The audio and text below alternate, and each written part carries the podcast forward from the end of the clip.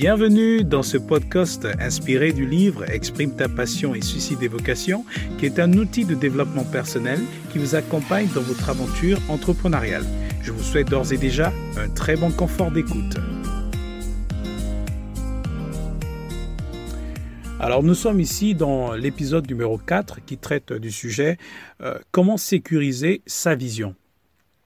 Pourquoi ce sujet? Eh bien, c'est tout simplement parce que nous sommes euh, tous concernés par euh, la vision. Nous avons tous une inspiration euh, de développement dans chaque aspect de notre vie.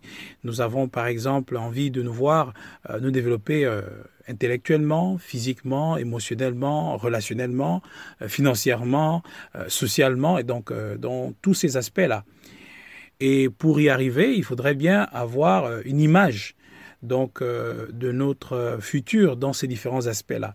Et c'est justement ce qui m'amène à, à venir finalement sur la définition de la vision. C'est quoi la vision?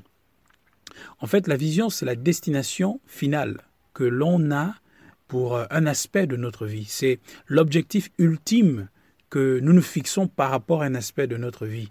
Nous sommes par exemple dans le contexte du développement personnel. Et donc ici, il s'agit du, renforcement des capacités mentales et intellectuelles que nous avons. Pourquoi? Tout simplement parce que on aspire à être une personne meilleure. On aspire à, avoir un certain nombre euh, de choses qui vont nous permettre de nous épanouir, de nous émouvoir. C'est ce dont il s'agit. Avoir une vision, c'est se voir dans le futur, euh, être une personne accomplie, une personne qui pourra servir d'autres personnes, soit par son activité commerciale ou par une activité purement sociale, pour rester en, connexion avec le sujet. Nous allons voir donc pourquoi il est important de sécuriser euh, sa vision. Ce qu'on doit savoir, c'est que en chemin, nous faisons face à des difficultés, à ce que j'appelle l'hostilité naturelle. Il y a comme un rejet naturel auquel nous nous heurtons à chaque fois que nous aspirons à prendre une euh, initiative de développement, c'est-à-dire lorsque vous voulez créer une activité qui va vous permettre de vous épanouir financièrement, vous allez être confronté à certaines réalités.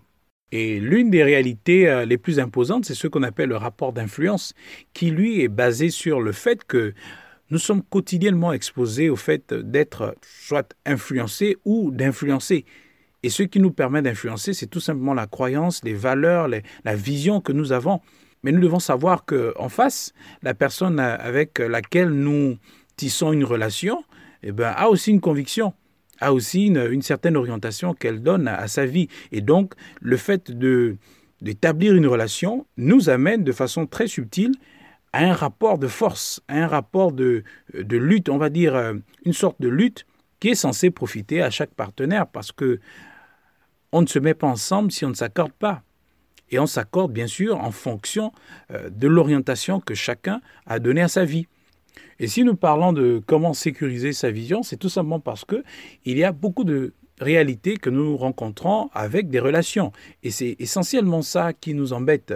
Euh, nous n'avons pas la possibilité de rêver grand très souvent, c'est parce que nous considérons le regard des autres, nous considérons euh, le jugement des autres. Alors les gens nous jugent ou jugent la grandeur de nos rêves, la grandeur de notre vision sur plusieurs euh, faits. D'accord C'est multifactoriel. Hein. Il y a beaucoup de, raisons qui peuvent expliquer pourquoi euh, des gens émettent un certain scepticisme sur euh, l'orientation que nous donnons à notre vie.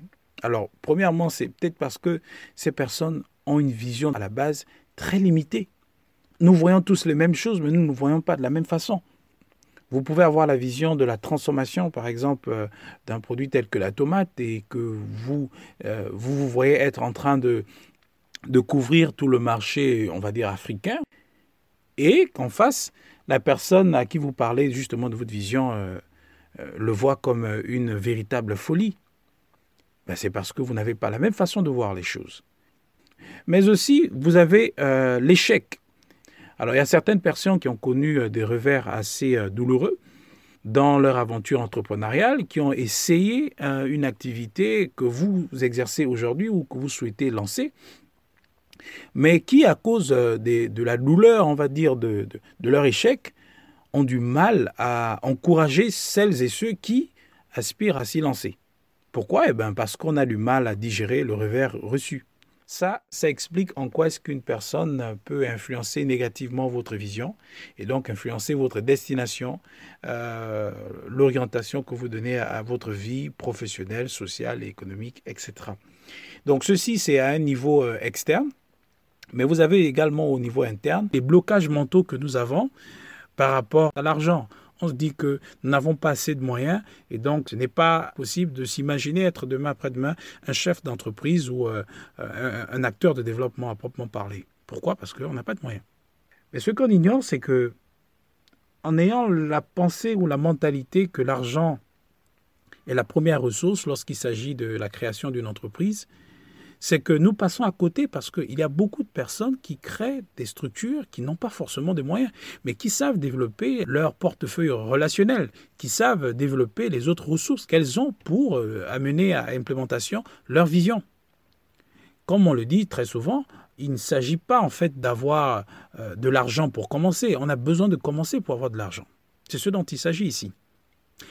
Alors, pour revenir un peu sur notre sujet, c'était une parenthèse hein, au, passage. Donc, pour revenir sur notre sujet, nous parlons de la vision, comment la sécuriser, sachant que nous avons de l'adversité naturelle euh, devant nous. Ça peut être des personnes physiques, ça peut être euh, euh, des circonstances de la vie, ça peut être certains blocages que nous avons nous-mêmes. Alors, comment faire pour tout simplement surmonter ces choses-là? Eh bien, la première chose que je vais vous recommander, c'est le fait d'avoir une grande vision. Oula avoir une grande vision, en quoi est-ce que cela peut me permettre de surmonter euh, l'hostilité naturelle? Eh bien, le fait qu'on se fixe de grands objectifs nous donne de nous investir en conséquence. C'est-à-dire, il y a un rapport de dépendance, on va dire de proportionnalité, entre les objectifs que vous fixez et l'investissement que vous déployez. Cela s'explique de façon naturelle vous ne pouvez pas vous investir si vous n'avez pas un but, si vous n'avez pas une vision claire de là où vous voulez aller. Vous vous souvenez que en présentant le livre, je, je, je m'étends généralement là-dessus en disant que les Saintes Écritures disent un peuple sans vision est un peuple sans frein. Lorsque vous n'avez pas une vision claire de là où vous souhaitez aller, ben, vous allez en quelque sorte exploiter, ben, alors là, de façon maladroite, les ressources que vous avez à disposition. Vous allez perdre votre temps, votre énergie. Pourquoi? Parce que vous ne savez pas véritablement dans quel champ il faudrait les exploiter. Et le fait d'avoir une grande vision vous permet d'être focus sur ce que vous devez faire. Ça vous donne la possibilité de sortir de l'ordinaire pour aller dans l'extraordinaire. Donc, Ici, il s'agit d'avoir une inspiration professionnelle qui vous tire vers le haut, qui vous amène à voir encore plus grand, même si vous n'avez pas les ressources qui vous permettent de le faire en un jour, peut-être en un an, peut-être en deux ans. Mais au moins, vous avez cette barre-là que vous êtes fixée pour dire que je veux atteindre cet objectif-là. Généralement, je dis aux personnes qui partagent leur vision que si tu finis de me parler de ta vision et qu'à la fin, je ne te dise pas que tu es fou ou tu es folle, en fait, tu ne m'as pas parlé de ta vision. Tu m'as pas parlé de ta vision, tu m'as parlé de ton objectif ou à la limite d'un projet que tu as, mais qui en quelque sorte ne reflète en rien une vision. Une vision est censée vous amener à connaître ce qu'on appelle euh, la moquerie en fait.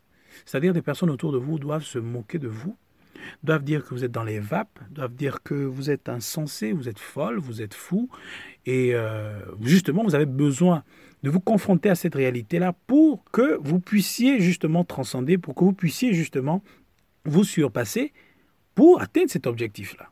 Parce que beaucoup de personnes considèrent cette réaction comme euh, un facteur de démotivation, de découragement, alors qu'il est censé vous propulser encore vers le haut. Il est censé vous amener à prendre conscience que finalement je suis dans le droit chemin parce qu'il ne croit pas en cela. Moi je crois en cela et donc je dois me donner euh, les moyens d'y arriver. Et bien sûr dans le strict respect de l'honnêteté, la dignité, euh, la justice, comme nous le disons dans le livre. Donc avoir une grande vision, c'est quelque chose de très important. Une grande vision par rapport à votre commerce, une grande vision par rapport à votre service social, vous devez la nourrir, bien sûr, en calquant des modèles. C'est-à-dire, vous voyez un modèle, euh, soit euh, dans les réseaux sociaux ou une personne physique qui vous inspire, qui vous motive, et vous vous basez sur son modèle, bien sûr, pour avoir euh, quelque chose de personnalisé.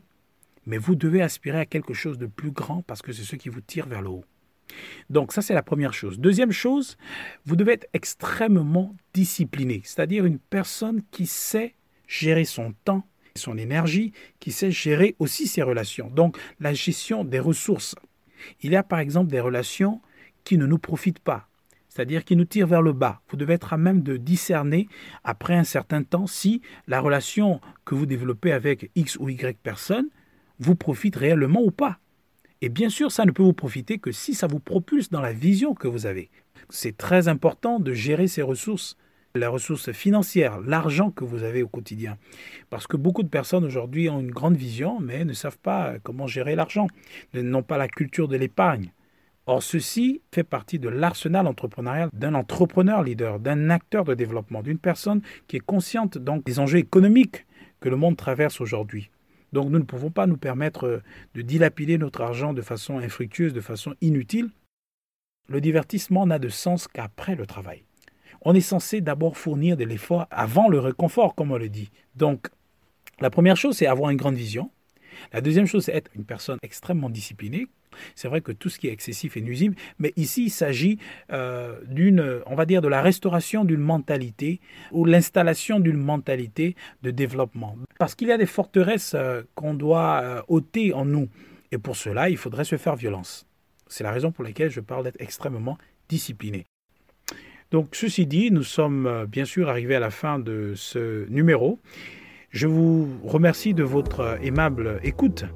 Et nous nous donnons donc rendez-vous pour euh, le prochain numéro euh, de cette série podcast inspirée du livre Exprime ta passion et suscite des vocations. Et donc, à bientôt.